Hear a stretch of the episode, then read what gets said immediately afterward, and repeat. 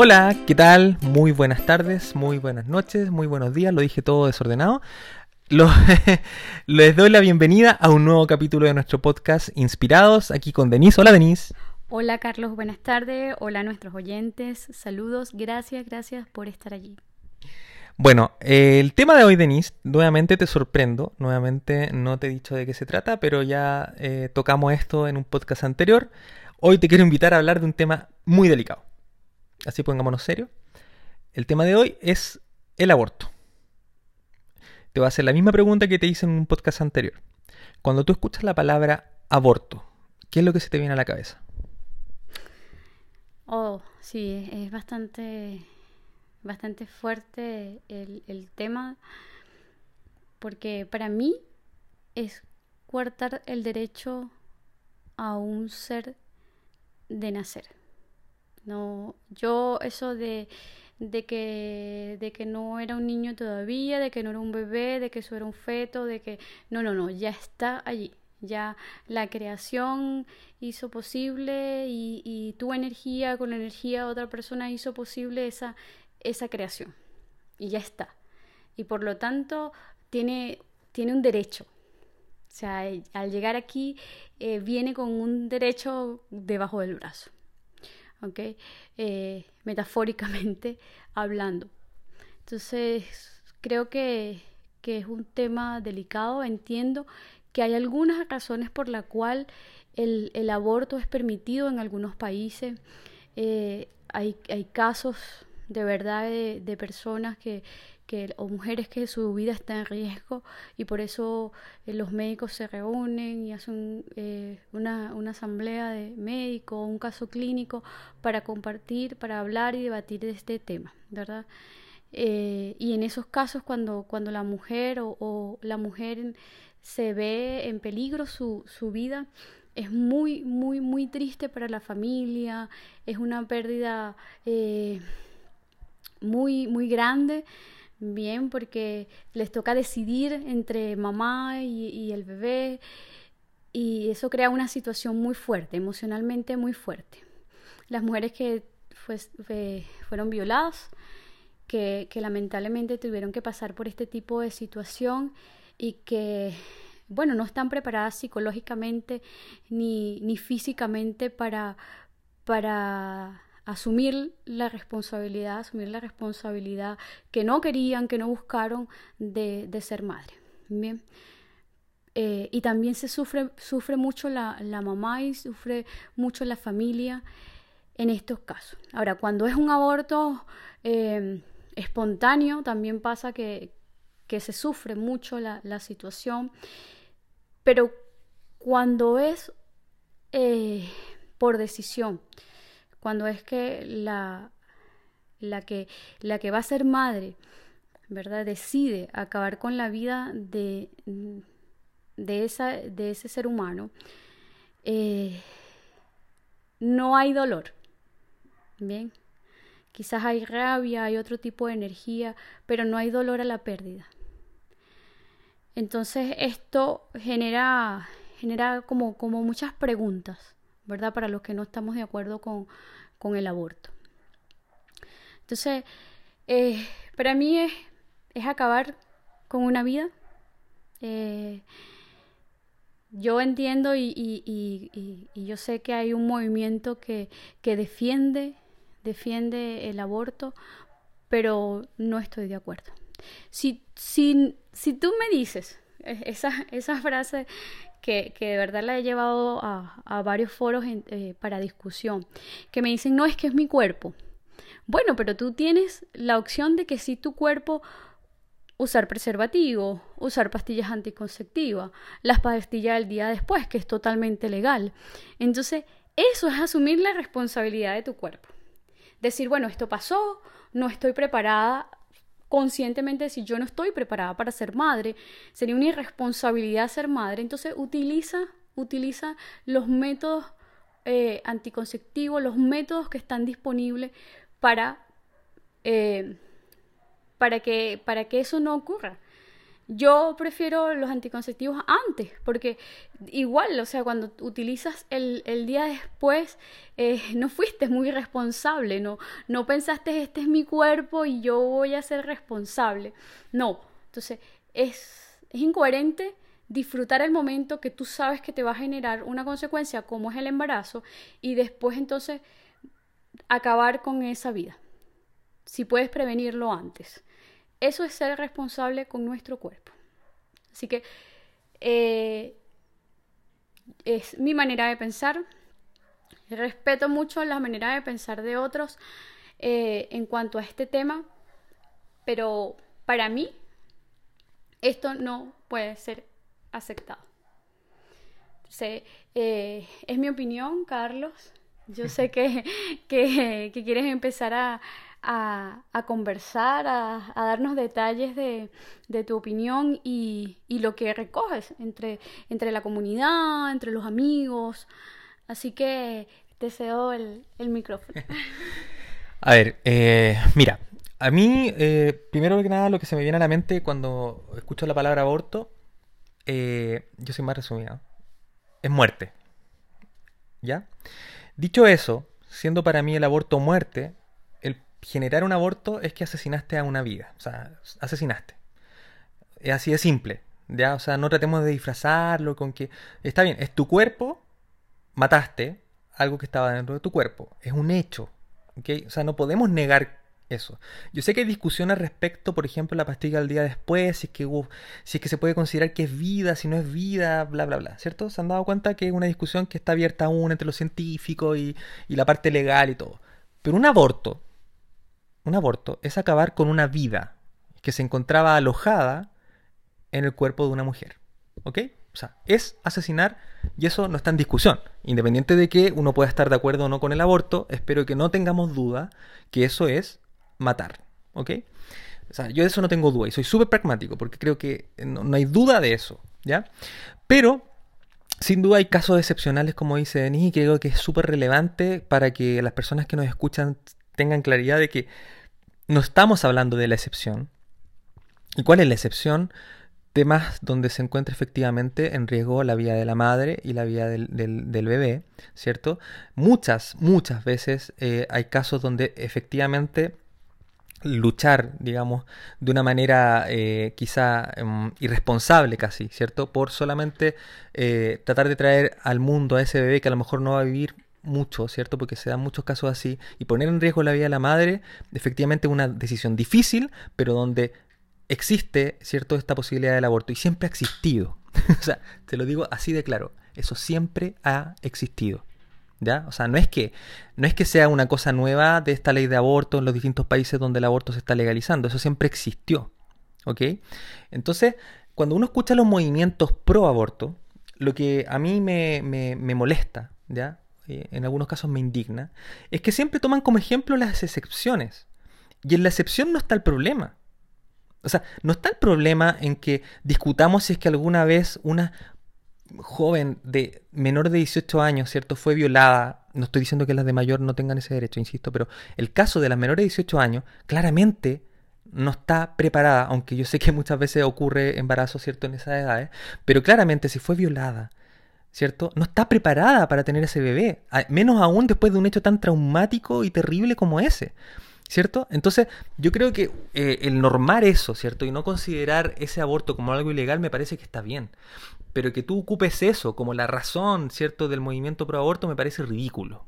Entonces yo, me yo sí he tenido discusiones con gente pro aborto, ya por eso hablo tan, con tanta propiedad. Y me pasa eso, que yo digo, oye, pero no me hables de la excepción. Tú no puedes validar todo tu movimiento todo tu movimiento, que además es negacionista del hecho de que eso es matar, ¿cierto? Porque ni siquiera quieren aceptar de que eso es matar con todas sus letras. Y ellos van a la excepción, no, que la mujer es violada, pero, pero nadie está diciendo que, que o sea, encuentro que es totalmente justo que se discuta si es que en el caso de violación, ¿qué, qué ocurre en ese caso con ese niño, eh, con esa vida que viene, ¿cierto? Pero yo te digo, eh, yo sé que no todos los casos son iguales, pero en un hecho de violación consumada, vas a esperar hasta que la niña tenga la pancita para darte cuenta que fue violada y vas a hacer algo al respecto. Y recién ahí vas a tomar la decisión de abortar. Esa es una pregunta que dejo. Porque también se ve mucho eso. Entonces cuando ven a la niña ya con la pancita, ¿cierto? Con un bebé que ya está bastante formado dentro, ellos deciden que hay que abortar porque fue violada. Cuando ya no hay cómo demostrar, además, técnicamente hablando, que la niña fue violada. ¿Me entiendes? Entonces, y también sabemos de casos terribles, ¿cierto?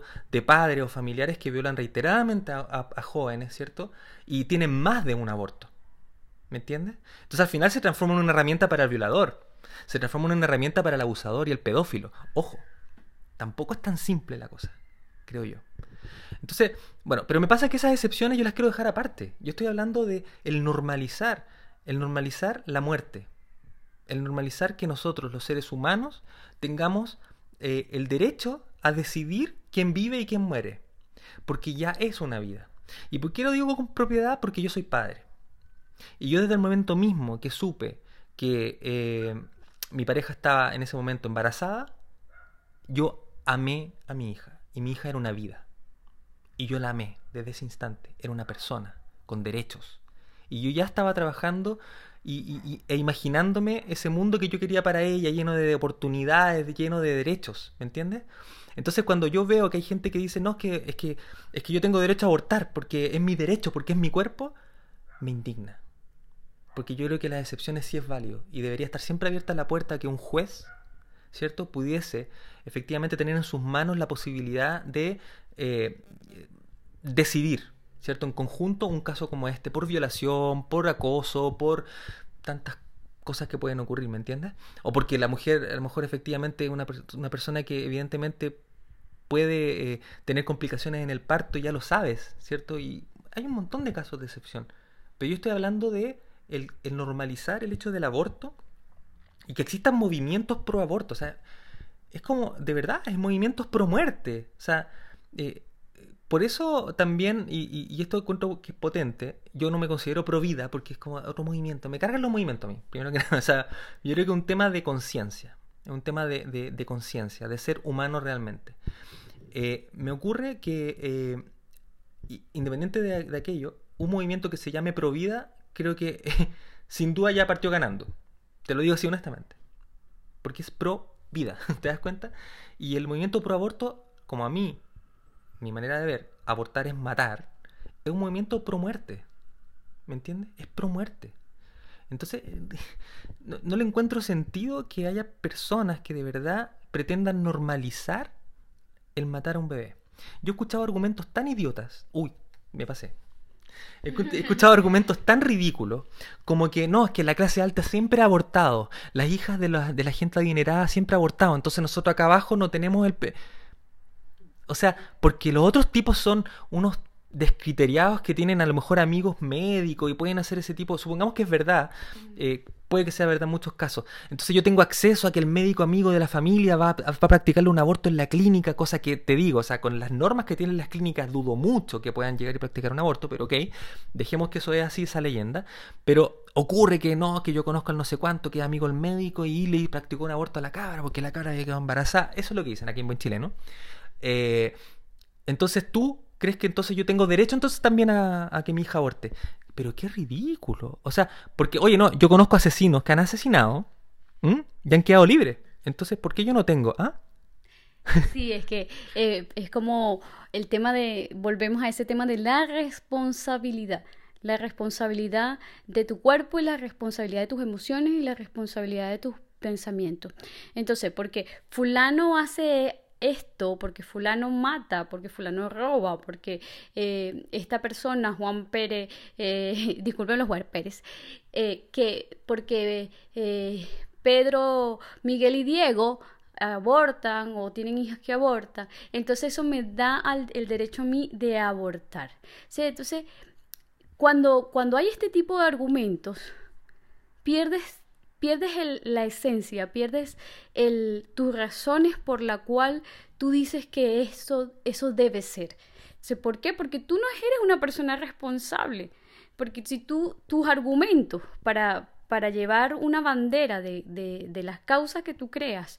Es decir, es que yo lo voy a hacer porque la clase alta, la clase baja, la clase media lo hace, la clase... Eh, es irresponsable, es irresponsabilidad. Y yo creo que la bandera de la irresponsabilidad en una sociedad como la nuestra, que está tan dividida, que está con, con, con tanta eh, carencia de conciencia, es inaceptable. Es inaceptable. Las banderas tienen que ser a favor de la unión, a favor de la paz, a favor del respeto, a favor de, de compromisos, de que eh, seamos responsables de nuestras acciones, tengamos compromiso, tengamos pasión por, por nuestra vida y seamos parte de la construcción de una nueva sociedad llena de valores. Bueno, esa, esa es la visión. Mira, yo, Denis, creo que no lo he dicho nunca en el podcast, eh, yo no sigo ninguna religión, si bien yo fui formado en, en, un ambiente familiar y escolar y todo católico, y tengo los sacramentos y todo, yo no soy católico. Entonces, pero hay una connotación también que tiene que ver con el, concepto de lo que es la vida, de lo que es eh, un ser superior, de lo que es Dios y todo. Que obviamente eso también genera que muchas personas identifiquen que las personas pro vida o, que están en contra del aborto, como es mi caso, eh, en contra del aborto libre, ¿entienden? O sea, es aborto como lo es en muchos estados en Estados Unidos, ¿cierto? Donde es eh, aborto libre, ya no solamente por las causas de excepción que hablábamos antes. me pasa que eh, mezclan el tema cierto religioso, porque claro, efectivamente la Iglesia Católica se ha declarado siempre en contra de lo que es el aborto y con esas ideas tan extremas y pragmáticas que suele hacer la Iglesia Católica, sorry los católicos, pero lo tengo que decir, esta, esta cosa extrema, estoy en contra de la anticoncepción, pero también estoy en contra de los niños con hambre, estoy en contra del, del condón, pero también estoy en contra de los niños maltratados que son abandonados, entonces es una cosa rara. ¿Cierto? Esa inconsecuencia de ser absoluto en las cosas. Yo creo que todo tiene su excepción, todo tiene su matiz, todo tiene su... su todo hay que analizarlo, ¿cierto? Y, se puede encontrar el fondo. Entonces, ¿qué ocurre? Que yo me encuentro que eh, desde mi perspectiva, creyendo yo sí en la vida y en un ser superior, eh, yo no creo que nosotros como humanos tengamos el derecho a acabar con una vida yo no estoy de acuerdo con la pena de muerte, te lo digo honestamente. Yo creo que no somos nosotros los que debemos tomar en nuestras manos ese tipo de nivel de justicia. Yo creo que el, privar de libertad a una persona de por vida me parece que sí es válido porque yo lo privo de pertenecer a esta sociedad. Pero el privarlo de pertenecer a este mundo es un derecho que según yo solamente lo tiene Dios. Solamente lo tiene ese ser superior en el cual yo sí creo y eso va más allá de una religión va en una convicción de que nosotros no tenemos derecho a tomar la vida de una persona. Y un bebé, en nacimiento, un feto, como lo quieran llamar, ya es una vida que vive en ti. Efectivamente, tienen la bendición las mujeres de poder llevar una vida dentro de sí misma. Y esa vida, cuando tú abortas, la acabas. Tomaste en tus manos, ya en ese momento, junto con el médico que lo aplique, eh, toman en sus manos el derecho a privar de la vida a otro ser humano. Entonces yo también encuentro que por el lado eh, más espiritual es muy fuerte, es muy fuerte atentar contra una vida de esa forma y hablarlo con la liviandad, con argumentos como que es mi cuerpo. ¿Ok? Me parece que es terrible. Yo creo que hay que entender que, o sea, yo creo que los que somos padres sabemos que los hijos no son nuestros, no son nuestros hijos, están a nuestro cuidado hasta cierta edad, nosotros los tenemos que ayudar a formar en nuestra misión, pero no son nuestros. ¿Ya?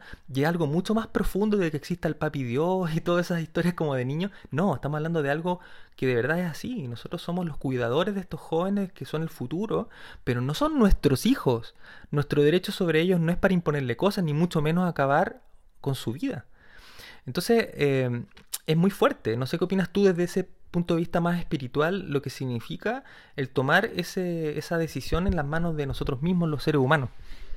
Sí, eh, es importante eh, eh, dejar claros los conceptos, o sea, el concepto de Dios como, como una energía suprema por la cual nosotros, en la, bueno, en la cual yo creo que, y, y como Carlos lo ha dicho, se cree, ¿bien? Y cuando hablamos de la parte espiritual, es esa, esa energía, esa alma que está en nosotros, que nos impulsa, que nos levanta. Entonces, a mí, a mi parecer, en el, en el, en el tema espiritual, es, es fuerte, porque quieras o no, o no, esa parte espiritual tuya va generando culpas, ¿sí? Eh, cuando, cuando acabas con una vida, cuando cortas una vida, así digas que no genera culpa. Bien, eh, entonces va eh, opacando, va cerrando energéticamente ese poder que tienen las mujeres, ese, ese don que tienen las mujeres de, de, de llevar una vida durante nueve meses. Bien, y después amamantarlas, y después criarlas, y después, después enseñarlas, guiarlas. Entonces, cortaste, cortaste ese, ese, ese propósito que, que Dios te dio o que, o que la vida, el universo, como quieras llamarle, te dio para, para, eh, para cumplir el propósito de, de cuidar y guiar esa vida. Y lo otro es que a medida que va pasando el tiempo, se generan culpas, se generan recuerdos y que inconscientemente quizás no lo entiendan, ¿verdad? Porque, porque entendemos que el nivel de conciencia de estas, de estas personas, por las razones que sean y de las clases sociales que sea, eh, sabemos que no es el más elevado. Bien, entonces, eh, van creándose frustraciones, se van creando, eh, cerrando portales de, su prosperidad, cerrando portales de su feminidad, cerrando portales de, sus relaciones futuras, en el caso de que quieran eh, tener una relación en el futuro, luego de estos acontecimientos, el, la energía que llevas a, a cuando decidas realmente tener hijos, si es que lo decides tener, entonces, es una carga energética que, se lleva. ¿Por qué? Porque eh, efectivamente estás acabando con una vida. Una vida que no te pertenece, que tienes un propósito, pero que no te pertenece. Bien. Mira, eh, yo, bueno, quería, plantear, me parece genial que hayamos tocado el tema espiritual. A mí me encanta rozar un poco eso porque creo que es parte también de nuestros valores, de nuestras convicciones, el, pasar por ahí. Eh, yo quería también tocar otro tema de los argumentos que he escuchado de la gente que, que, un poco es, pro aborto. Y me ocurre que uno de los argumentos que tocaban, y son muchos los que lo tocan, tiene que ver con, oye, pero, a ver, ¿Tú prefieres que la gente quizá de escasos recursos tenga ese bebé y después ese sea un niño ahí que anda en un orfanato y tú sabes lo que pasa en los orfanatos, cómo los tratan, que, lo, que han ocurrido violaciones y un montón... Y ocupan eso como un argumento, como que, como que el, no permitirle a esa persona que estamos hablando de, insisto, no estamos hablando, te, lo digo a ti que me estás escuchando, no estoy hablando de los casos excepcionales, no estoy hablando de las violaciones, no estoy hablando de nada de eso. Estoy hablando de un caso de una persona que, cuyo método anticonceptivo falló o nunca lo hubo, ¿cierto? Y, siendo adulto, siendo mayor de edad, tiene eh, un embarazo en curso. Yo te digo, es completamente inválido ese argumento. O sea, porque yo creo que el futuro de ese niño va a ser eh, difícil o va a ser de desdicha o como, tú, como tú quieras, ¿cierto? Entonces yo voy a acabar con su vida ahora. Entonces yo te pregunto, ¿por qué no acabas con la vida de ellos mientras están en el hogar de menores? ¿Cuál es la diferencia, según tu lógica? O sea, mejor quitémosle el sufrimiento a ese pobre joven. O sea, ¿qué, sentido tiene que yo valide el aborto en personas de quizás escasos recursos por el argumento de que, oye, ese es un niño más que va a estar en el Sename, acá se llama Sename en Chile. Entonces yo digo, no, y se lo he escuchado a ese es un niño más que va a estar en el Sename sufriendo. Entonces mejoremos el Sename. Entonces hagamos la pega, señores políticos, y mejoremos el, tema de, de la protección al menor. Pero no por eso vamos a permitir que se aborten más niños porque no queremos que pasen el sufrimiento de estar en un orfanato. O sea, es absurdo.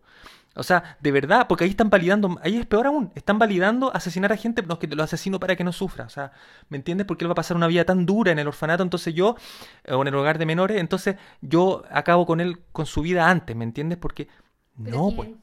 Disculpa Carlos, pero es que es interesante eso que acabas de decir, porque ahora yo me pregunto, ¿y quién tiene una bola de cristal para, para saber qué tipo de vida va a tener ese niño o, o, esa niña? O sea, ¿qué, qué, quién puede decir qué tipo de vida va a tener? Porque yo conozco eh, casos de mujeres que han sido violadas y que han decidido tener a sus hijos y los tienen con mucho amor y mujeres muy humildes que salen a trabajar, que salen a, a cuidar a sus hijos, le dan muchísimo amor y esos niños cuando, cuando crecen son hombres y mujeres de bien que tienen unas habilidades y explotan unos recursos maravillosos. Son niños que vienen de, de, de su, su, concepción fue muy fuerte, pero cuando, cuando crecen logran superar esas barreras y, y, resulta ser que son artistas, que son periodistas, que son cantantes, que son personas que, que son médicos, que son personas que llegan a servir a la humanidad de una manera impactante, más que personas que fueron concebidas en una relación estable, que fueron concebidas en, en eh, bajo, la, bajo el amor o como porque, porque sí, eh, fueron, fueron concebidas en el amor, dice, dice, pero esas personas nunca recibieron amor y no llegan a ser lo que tienen que ser y no llegan a cumplir nunca un propósito. Pero estos niños que sus madres deciden eh, llevar a feliz término este embarazo, resulta ser que son historias maravillosas y pueden buscar en internet eh, el caso particular eh, y maravilloso, conocido por, por, muchos en todo el mundo, el de Andrea Bocelli. El caso de que a su mamá le dijeron no, tiene que abortar, porque este niño viene con ciertas condiciones. Y ella decidió no abortar. ¿Y quién es él ahora? Entonces es un excelente cantante que sí, ciertamente tiene una, una una condición de la vista, pero todos sus otros sentidos son maravillosos. Entonces, estos políticos o estas personas que utilizan estos argumentos, hay que decirle, mira, ni siquiera sabes cuál es tu destino. Entonces, ¿cómo puedes saber cuál va a ser el destino de ese niño? Hay personas que ni siquiera saben qué van a hacer mañana porque no tienen propósito, porque no tienen meta. Entonces, ¿cómo pueden saber cuál va a ser el destino de, de los niños que, fue, que, son concebidos en circunstancias eh, lamentables? O sea, yo creo que, que, que, sería interesante preguntarle, ¿y qué va a ser de ti mañana? ¿Qué va a ser de, los, de tus hijos? ¿Tú sabes qué van a ser tus hijos mañana? ¿Tienes hijos? ¿Tú, ¿Tú sabes qué van a ser tus hijos cuando tengan 15, 16, 18, 20 años? Y, te, y no te van a dar la respuesta. Y le vas a decir, con seguridad tú sabes, y nadie sabe. Entonces, no podemos jugar a ser magos, no, menos jugar a ser Dios, menos jugar a ser el creador. Entonces, cuando tú acabas con una vida, tú estás jugando a ser el creador. Y eso energéticamente opaca tu campo, opaca la esencia de tu alma. Y por supuesto, eh, al, al, tu energía estar bajo esta, esta nube, tranca muchas cosas que puedes llegar a hacer. Bien. Bueno, yo creo que hemos establecido bastante claro nuestro punto de vista respecto a esto. Yo creo que hay ciertos temas en los cuales uno tiene que ser súper súper duro, súper súper eh, pragmático, así como también los que son extrañamente pro aborto pueden ser pragmáticos, ¿cierto? Hablando de sus derechos, el derecho sobre su cuerpo y, y manifestando esa opinión. Eh, yo creo que los que pensamos distinto también tenemos que ser suficientemente pragmáticos en que eh, es eso es lo que acabamos de analizar hoy. Le hacemos la invitación, como siempre, a que lo conversen con sus familiares, amigos, pareja, no sé, que ojalá que hayamos levantado un tema para, para que lo piensen, a lo mejor ahora en el trayecto, si nos están escuchando en trayecto, en la noche, no lo sé, porque esa es nuestra idea, siempre eh, eh, plantear estas preguntas, plantear estos análisis eh, de temas, bueno, como este, que creo que es uno de los temas más complejos que hemos tratado hasta ahora, pero que no podemos ser suaves, o sea, no podemos ser eh, tan abiertos porque este es un tema complejo, o sea, un tema de, del derecho a la vida que es algo que, que debería siempre resguardarse. Entonces, bueno, muchas gracias a todos y a todos los que nos escucharon. Eh, un tema que a nosotros teníamos bastante ganas de tocar. Así que por mi parte me despido. Denise. Sí, bueno, eh, es un tema, como se dijo al principio, bastante fuerte y, que hay que dejar bien claro la, postura. Bien, gracias a Carlos por, por este, este nuevo capítulo, por reunirnos en esta instancia para hablar de, de este tema y gracias a ustedes porque siempre nos escuchan y nos siguen. Saludos. Chao, chao.